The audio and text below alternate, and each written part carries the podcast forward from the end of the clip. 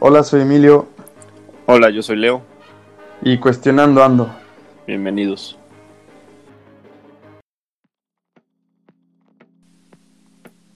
Hola otra vez a nuestro podcast.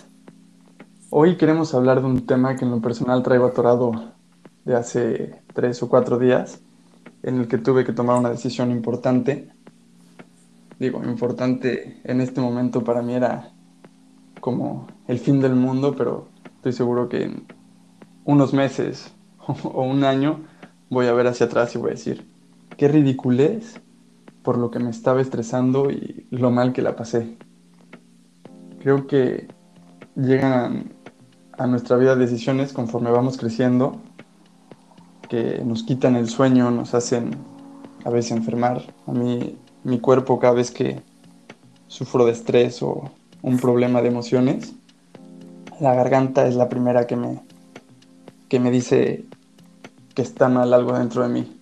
Y eso con el tiempo me he dado cuenta. Hubo un tiempo que constantemente, incluso meses, estuve enfermo de la garganta y después, Leo, no sé si te acuerdas de mi tos horrorosa. Qué viejito. Fui a doctores y doctores, me hicieron electrocardiogramas, radiografías, y nadie sabía lo que era, o sea, ni los doctores. Y resulta que lo curé yo solo, organizando mis sentimientos. Y bueno, estos días pasados volvió la tos horrorosa, la garganta otra vez. Y bueno, creo que a lo largo de nuestras vidas, nuestras cortas vidas, hemos estado siempre tomando decisiones que parecen muy importantes, que quizás para otros es una tontería, y luego nosotros vemos las de otros y decimos, ¿cómo te estresas por esta cosa? Pero al final, pues nos quitan el sueño y, y una parte también creo que es el no vivir el presente, ¿no? El estar preocupados por el qué pasará, la angustia, y más con esto que está pasando, ¿no? De coronavirus, pues creo que, y, te lo digo porque es algo que a mí me llegó a afectar mucho, yo veía mi situación en un momento todo color de rosas y de repente llega esto y como un huracán se lleva todo, y pues ahora no sabemos ni qué va a pasar dentro de un mes. Entonces el estar pensando en, dentro de un mes, ¿qué voy a hacer? Es algo que creo que a mí mucha gente nos quita el sueño. Bueno, ya espero que no. ¿Tú cómo lo ves? Bueno, claro que, la situación del COVID sí tiene preocupados a muchos. Este, y muchos están creando y creando contenido a lo loco. Y creando cosas y, ya sabes, tal vez sin un fin, sin un nada, pero como nosotros, ¿no? Que estamos creando podcast y simplemente para nosotros también. Pero pues es parte de, esto del COVID, de, tener la incertidumbre, de no saber qué va a pasar, de cuándo se va a acabar, este, si vamos a poder regresar a la normalidad, de poder ir al cine normal, de poder ir a un concierto, de poder ir a un estadio de foot, de viajar en avión sin cubrebocas, este, muchas no, de caminar por la calle sin cubrebocas. Exactamente. O sea, hay muchas, muchos detalles chiquitos que dices, ¿qué va a pasar? Y es por lo mismo, digo, al final también es una decisión este, estar tranquilo, estar en paz, estar presente. Como dices, de repente hay tomas de decisiones fuertes. Yo también tuve una la semana pasada de, acerca del golf. Este, que me eché como cuatro días, cinco días pensando y pensando y pensando y pensando. Y, ahorita la, la a ver y digo, son cinco días este, que dije, pues, ¿por qué la pensé tanto? ¿Sabes? A veces solo hay que aventarse y ya. Pero, ¿por qué? O sea, y es falta de presencia esto, esto que decimos, porque pues, al estar presente, la verdad es que todo es más claro. Pero a veces nuestra presencia o nuestra realidad no es la mejor para estar imaginando un futuro. Entonces es ahí cuando, cuando la toma de decisiones se complica mucho porque buscamos algo en el futuro, queremos algo en el futuro este, para mejorar nuestra calidad de vida, para mejorar algo, nuestra situación sentimental o para mejorar algo, cuando lo único que tienes que estar consciente es que no tenemos que querer eso, simplemente tenemos que estar presentes para arreglar todo eso, porque se arregla aquí, ahora sí que se arregla aquí y ahora. Y también constantemente como vamos creciendo, vamos dejando de vivir el aquí y el ahora. Te das cuenta, cuando eras más chico, bueno, cuando éramos más chicos, o por lo menos en mi caso, la toma de decisiones era más fácil. Aunque, aunque también me partía la cabeza en algunas cosas. Pero es que uh, si nos vamos a los bebés, un bebé llora y come. Un bebé llora y lo duerme, ¿sabes? O sea, tu decisión es, ah, voy a hacer berrinche. Digo, no estás consciente, pero, ah, berrinche. Ahí ya tomaste una decisión, ah, ahí estás comiendo. Ah, berrinche, ya te dio sueño. Ya sabes, va creciendo, ¿no? O sea, no, cuando eres bebé dices, no piensas o no estás diciendo, oye, ya será hora de llorar o, me esperaré cinco minutos. Bueno, si me espero media hora más para comer, voy a aguantar más. No, no piensas todo eso. O sea, tu toma de decisiones termina siendo, bueno, que ni siquiera es toma de decisiones, es simplemente actuar, ¿no? Están, los bebés están muy presentes. La inocencia, lo que los mantiene presentes. Y un niño igual, un niño es total presencia, es inocencia total. Por ejemplo, cuando eres más chico, a lo mejor te preocupa como presencia total y tu preocupación más grande es de qué, qué va a pasar mañana, qué va a pasar dentro de dos días. Pero creo que conforme vamos creciendo nos vamos infectando de otro virus que es el preocuparte cada vez más a futuro. O sea, yo por ejemplo ahorita me estoy preocupando yo soy, el, yo soy el más preocupón de todos, entonces. Vamos a hablar de preocupaciones. No, no, pero vas viviendo, eh, tu toma de decisiones ya no, ya no vas viendo en, en el qué va a pasar mañana o dentro de dos días, sino ya estás tomando decisiones que van a repercutir quizás dentro de un año, dentro de dos años. Entonces, cuéntame una preocupación tuya los 15, 16, que ahorita te estés muriendo de risa, pero que en el momento hasta lloraste. que una niña te deje cortar, cortar con una niña y que a veces, neta, esto me quitaba el sueño. Eso sí pasa. digo, creo que, y sobre todo de chicos, ¿no? Es algo que, puta, me rompieron el corazón, que ni sabes lo que es un corazón roto, ¿no? Pero, ah, creo que sigo sin... Y, y ahorita sabes que es un corazón roto. Pues sigo sin saberlo. y espero que no me pase. Sí, podemos expresar lo que se siente cuando te rompen el corazón, pero no sabemos si de verdad te rompieron el corazón o simplemente el ego. O somos dramáticos. El, el, drama, yo sí soy especialista en drama porque cuando no puedo expresarlo de forma fácil, con palabras, este, con un mensajito, con, ya sabes, con, con la expresión de los humanos, este, vas guardando, vas guardando y tu forma del cuerpo de sacar a veces esa o expresarlo es el drama. Entonces, digo, yo era o soy o, o seré o soy o no sé qué sea, pero soy muy dramático. Y es porque de repente me falta expresar y decir, oye, este, pues, sentí esto y esto y esto, oye, no me pareció esto. Tan fácil que sería en el momento, en un lugar tranquilo, y de repente el drama sale cuando revientas como ella expresa y dices, ya no puedo más, y empiezas a hacer drama y berrinche y gritas y, y hay este, toda una actuación y es ahí cuando a mí me sale el drama, ¿sabes? Es cuando todos esos problemitas no los fuiste sacando en su forma, se guardan todos y tu cuerpo dice, ah, vamos a sacar drama de, esto. Y pum, sale un acto dramático digno para un Oscar. Por ejemplo, me decían que era muy dramático y ahora creo que por el no querer ser dramático me trago tanto esas situaciones que el cuerpo me las saca en forma de, enfermedad, esa garganta, tos. O sea, mi drama a lo mejor va un poco más al... y creo que es peor. Creo que es mejor el poder gritarlo, que llegue el momento de explotar y, y explotes pero lo saques a explotar y quererlo mantener adentro. Y por ejemplo, eso es algo que sí me ha ayudado esos momentos. Como, ¿te, acuerdas, pues, ¿Te acuerdas? Una de las decisiones difíciles que tomé fue venirme a España. Sí. Y te acuerdas que fue uno de los momentos en el que la tos me duró no sé cuánto tiempo, dos meses. O... Sí, sí, sí. Creo que me, me costaba trabajo, no, no estaba viviendo el, el presente. Esas, esas decisiones te alejan del presente. Digo, son decisiones que, que te tienen ocupado, que te tienen imaginando, que te tienen en un futuro presencial, por así llamarlo. No entiendo todavía muy bien ese término, pero es como, este, como que te estás imaginando este, dónde vas a estar, dónde quieres estar, dónde, dónde todo.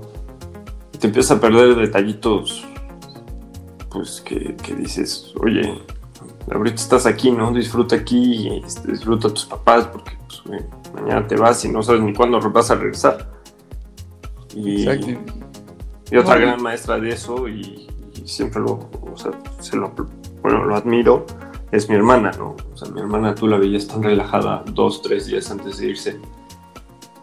Y decías, ¿cómo puedes estar así, sabes? O sea, hasta pasaba la parte de- despreocupada total de, oye, ¿y tu maleta? ¿No la piensas hacer?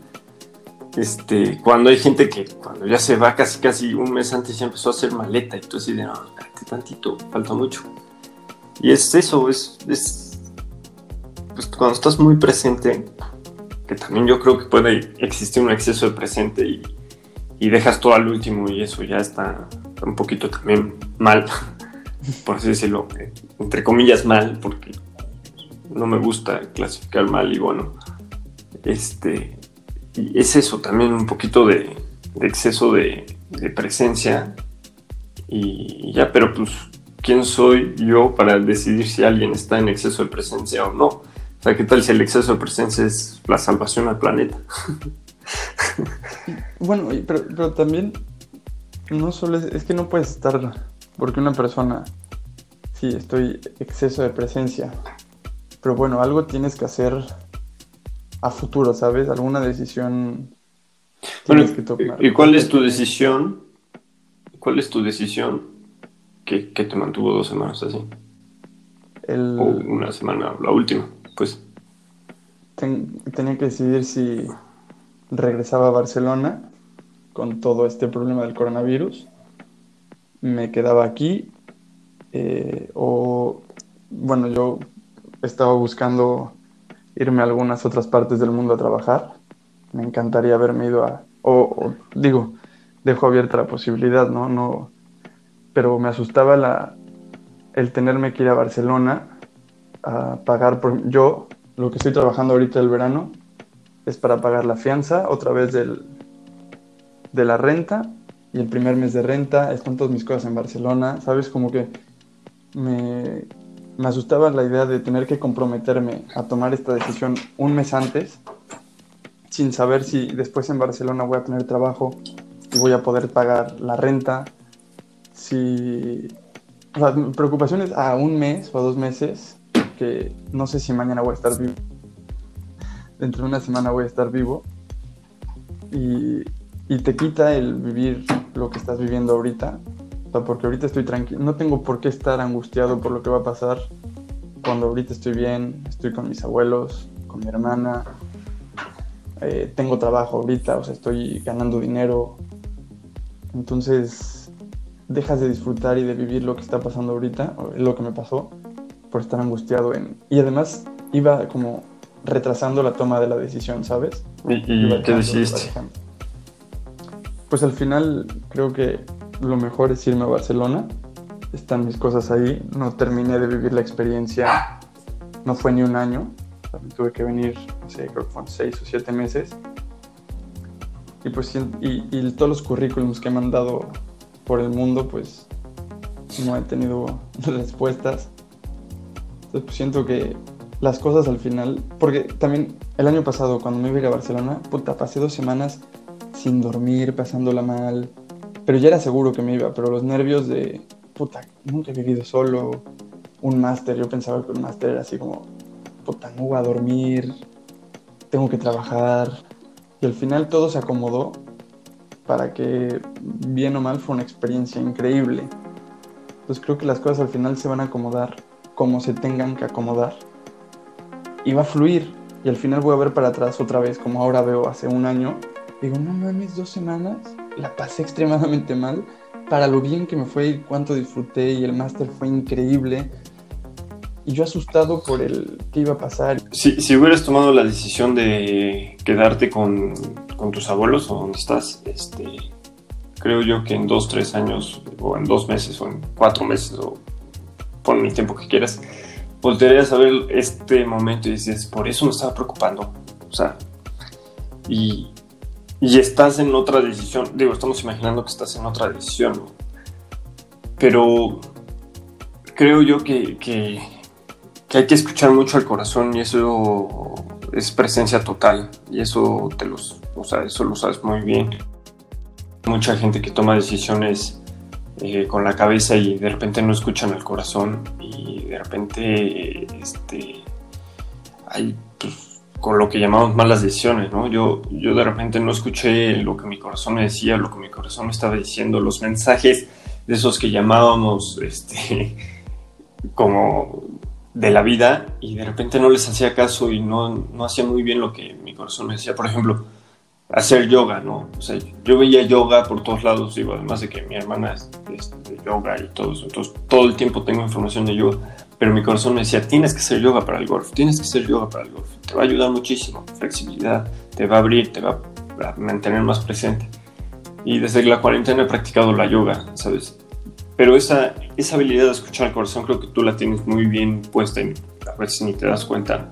O a veces te da miedo la toma de decisión de tu corazón. Entonces, desde los tacos, me acuerdo, este, has tomado decisiones muy presentes, muy, no, esto es lo que necesito, esto es lo que quiero, esto me va a hacer mejor persona. Y eso es decisión del corazón. Digo, se escucha romántico y cursi, y palabras muy así, pero hay que escuchar el corazón, sobre todo en esas tomas de decisiones difíciles hay que escuchar el corazón y el corazón pues, rara vez se equivoca y si se equivoca es, es porque te quería enseñar algo padrísimo y muy fuerte. Digo, y si te pones a pensar, todas las decisiones te enseñan. Entonces a mí me pasó con el golf, igual la última, bueno, hace dos semanas, este, mi corazón me decía algo y tienes que tener un guía, este, alguien que te, que te dé instrucciones, que, que te guíe, porque pues, mi sueño sigue y se está transformando cada vez, pero pues sigue ahí. Y pues le hice caso a lo que el corazón decía, a lo que los mensajes me decían, a lo que la vida me estaba poniendo y dije, no, vamos a hacer el caso. Este, yo pienso mucho las cosas, entonces cuando piensas mucho las cosas metes mucho la cabeza y, la realidad, ¿no? Y de repente toma decisiones del corazón, este, dices, ¿cómo chingados lo voy a hacer si mi realidad no es así? Pero creo yo que es una habilidad que vas agarrando y vas teniendo y vas este, aprendiendo de a escuchar el corazón. Hay un documental muy bueno de del corazón, de escuchar el corazón. Creo que está en YouTube. Este, y te das, te das cuenta ahí de la energía y de la fuerza que, puede tener el amor y, y tus sueños y tu pasión en una toma de decisiones. Entonces, Estoy segurísimo que tu decisión de irte a Barcelona es totalmente de corazón porque estás siguiendo tu pasión, estás siguiendo algo. Este, si pensaba las cosas era por pura realidad, por puro realismo, por puro que es lo mejor, este, y al final te aventaste con lo que el corazón diga y en dos años vas a decir, de eso me estaba, de eso me estaba preocupando. Y también te digo, si te hubieras quedado porque pues el corazón se dice, no, pues sabes que mejor nos quedamos porque aquí está tu familia y quieres estar acá, también hubieras aprendido muchísimo y te, hubieras quedado. Entonces, a veces hay que cambiar la perspectiva y, ya. creo un poco lo que sí tienes toda la razón con el corazón y, creo que las, las decisiones más alocadas y las que más de riesgo se ven muchas veces son, son las del corazón ahí sí es algo que la verdad es que creo que me gusta mucho tomar esas decisiones porque no me gusta quedarme parado. Y si hubiera pensado y tomado la decisión con la cabeza,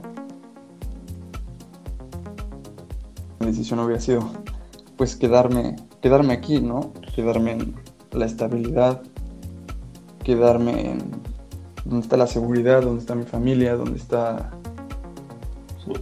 la seguridad. También aprendes, ¿sabes? También aprendes, también el corazón empieza a buscar cosas para aprender y amar y, sobre todo eso.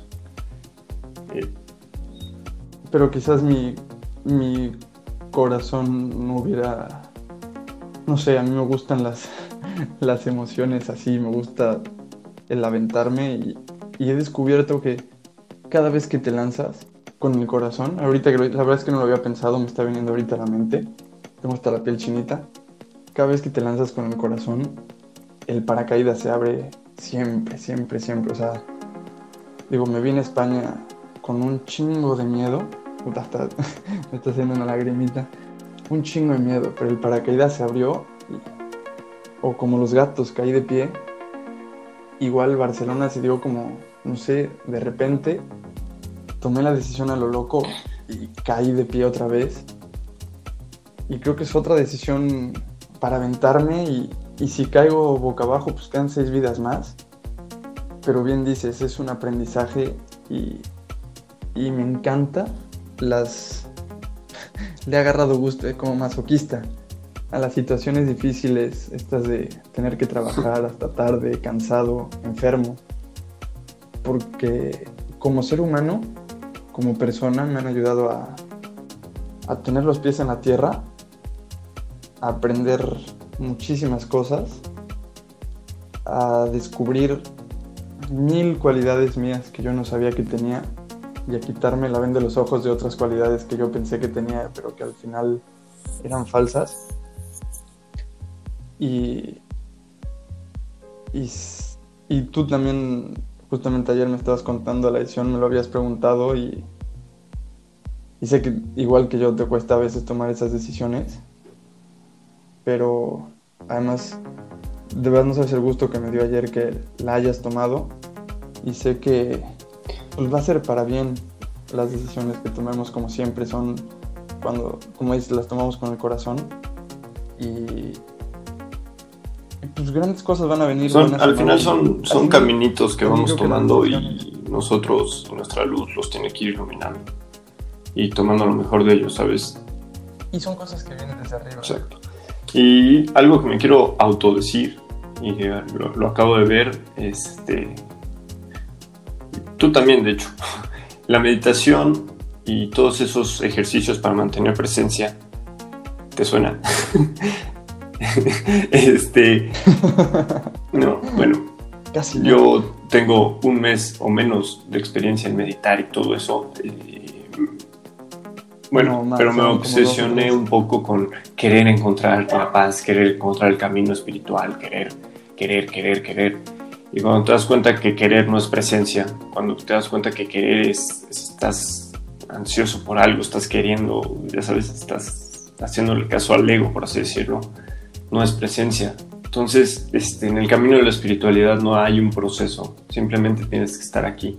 No hay este, un ser más espiritual que tú. Tal vez hay seres que han estado más tiempo conscientes y que ya les cuesta menos tiempo estar conscientes.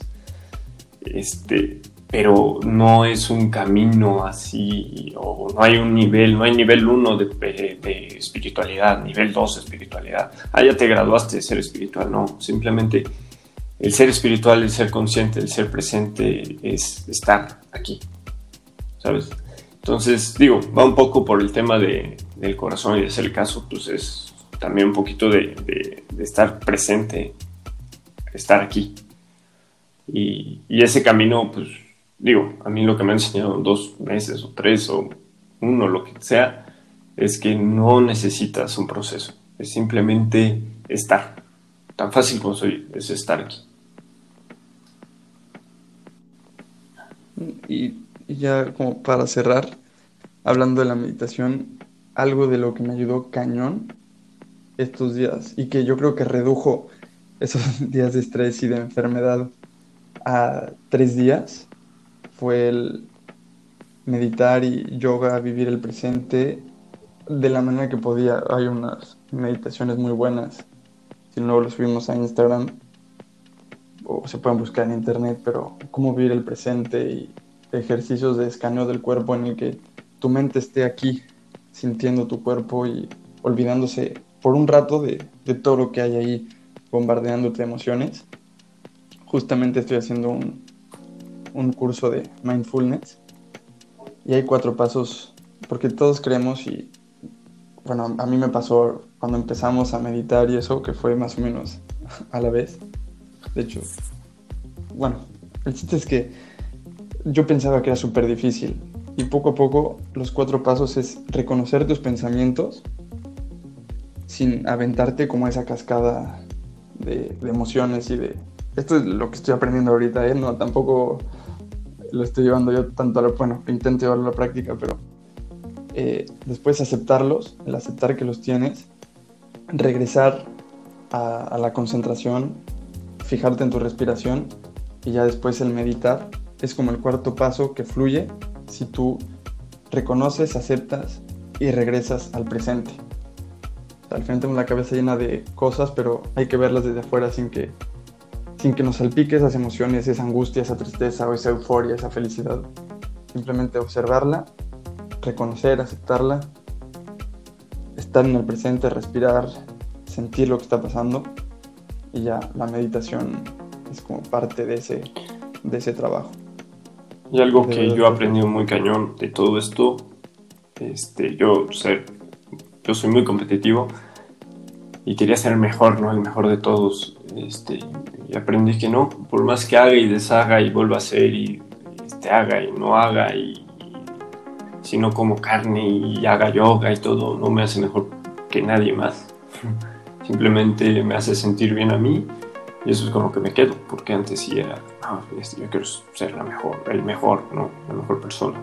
Pero pues eso no, no se logra, ¿no? O sea, no hay... Yo creo que eso es este, la humildad real, ¿no? El saber que todos somos lo mismo y nadie es mejor que nadie. Y es, si todos entendiéramos eso, tantos problemas que hay ahora de